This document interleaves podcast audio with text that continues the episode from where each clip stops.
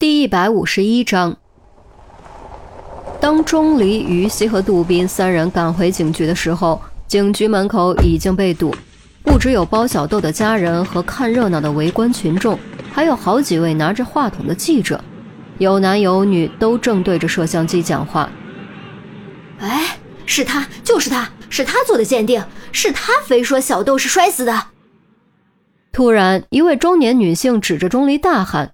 钟离记得，他好像是包小豆的姨姨。记者们一听这话，登时猎犬般围了过来。摄像师连忙扛着摄像机跟进，镜头全部对准钟离。请问你为什么坚持说包小豆是意外身亡的呢？是不是为了包庇真正的犯人呢？尚未做出具体的法医鉴定就妄下结论，是不是太草率了呢？你这么做有什么不可告人的目的吗？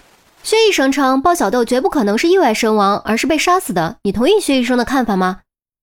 一直着话筒直往钟离嘴边凑，各台记者都想获得第一手资料，你挤我，我挤你，最后挤得钟离不得不连连后退。我没有妄下结论，我非常确定包小豆是意外身亡。至于薛医生是谁，我不知道，我不相信他比法医更有权威。钟离明显有些紧张，一句话停顿了好几次，还咽了两次口水，话音刚落。还不等记者继续发问，就听身后传来一个有些低沉的男人声音：“是吗？我觉得我远比你权威。”所有人的目光都望向钟离身后，钟离也转过头，只见一位穿着白大褂的男人正在下台阶。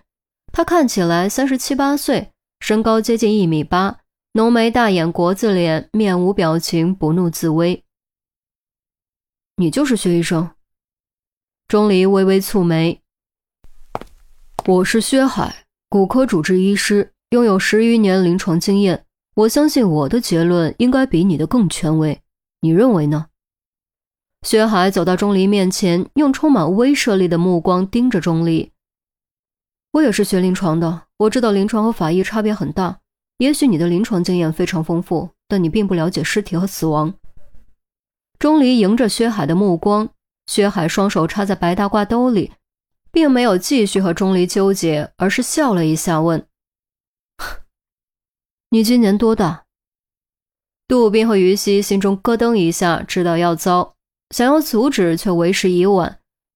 钟离坦然报出了自己的年龄：“还有五十六天，满二十一岁。”记者们面面相觑，皆面有惊色。杜宾和于西的脸色也很不好看。只有钟离自己毫无所觉。小小年纪，你有什么资格和我谈经验？你有什么资格谈死亡？薛海摇了摇头，面向记者：“我想不用我多说什么了吧？年龄从来不和经验成正比。我七岁。”钟离想解释，薛海却压根没有听的意思，看都不看钟离一眼，拨开记者，径直离开。望着薛海的背影。钟离悄然握紧了双拳，心中升起一股难以名状的情绪，如烈火，如熔岩，其名为愤怒。你还不满二十一岁，你凭什么质疑薛医生？你有足够的尸检经验吗？甚至你有法医资格吗？请回答我的问题。派一个新手去检查尸体、调查案情，我们是不是可以认为公安机关是在潦草敷衍，意图包庇凶手呢？顷刻间，钟离又被记者包围，一个个更加尖锐的问题，如锋利的利剑，从四面八方刺在钟离身上。杜宾连忙将钟离拉到身后，给于西使了个眼色，抬手挡住步步紧逼的记者：“冷静，大家先冷静一下，听我说。我是刑侦队重案组的杜宾，之前在派出所是我带着他一起下结论的，所以请不要针对他。另外，我要强调一点。”这件事检察院会亲自调查，我们也会积极配合。我可以承诺，一定给大家一个满意的交代。说完，他连忙和于西一起护着钟离进楼。记者们都想跟进来，却被警卫拦在门外。这里是公安重地，记者是不能随便进入的。飞快上楼，关上大办公室的门，于西才勉强松了口气。他从没遇到过这种情况，说实话，他也很紧张。若非杜宾及时救场，他真的不知道该怎么办。你不是智商很高吗？说话就不能注意点？杜宾突然对着钟离一声厉喝，左手叉腰，显得特别生气。于西吓了一跳，没想到杜宾会突然发这么大火。我说错了吗？年龄和经验本来就是不成正比关系。我不到七岁就待在法医解剖室里，我见过的尸体和死亡比他多得多。他凭什么说我没资格？钟离反问，声音也拔高了些。你这样认为，但记者、媒体、包小豆的亲人朋友，还有那些看热闹的人不这样认为。他们不认可你，你说什么都没有意义。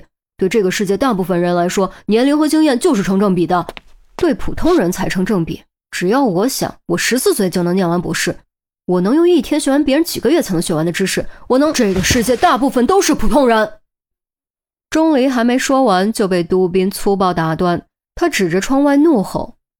这回钟离不说话了，只是默默地看着杜宾。于西用力跺了下脚。你们别吵了好不好？还嫌事情不够乱吗？杜宾深吸口气，大口呼出，捂着额头，将自己扔在椅子上。钟离也找了个位置，默默坐下，双手撑着鼻子，一动不动，也不知道究竟在想些什么。陆明和王所长听到声音，急忙跑了出来。吵什么吵？天塌下来了？没有。杜宾摇了摇头。那怎么回事？这边的火烧眉毛了，你们瞎闹腾什么？我们回来的时候被记者堵了。于西低声说：“记者。”陆明连忙跑到窗前往下看。糟了高了，这下麻烦可大了！你们没胡说什么吧？王所长也跑到窗前，只一眼脸就白了。事情终究还是捅给媒体了。最不愿意看到的事情，终究还是发生了。于西低下头不回答，杜宾也不回答，钟离更是沉默如金。说话呀！怎么都这副表情？不会真胡说什么了吧？陆明心脏瞬间提到嗓子眼儿，不好的感觉油然而生。于西看了看杜宾，又看了看钟离，小声将刚才发生的事说了一遍。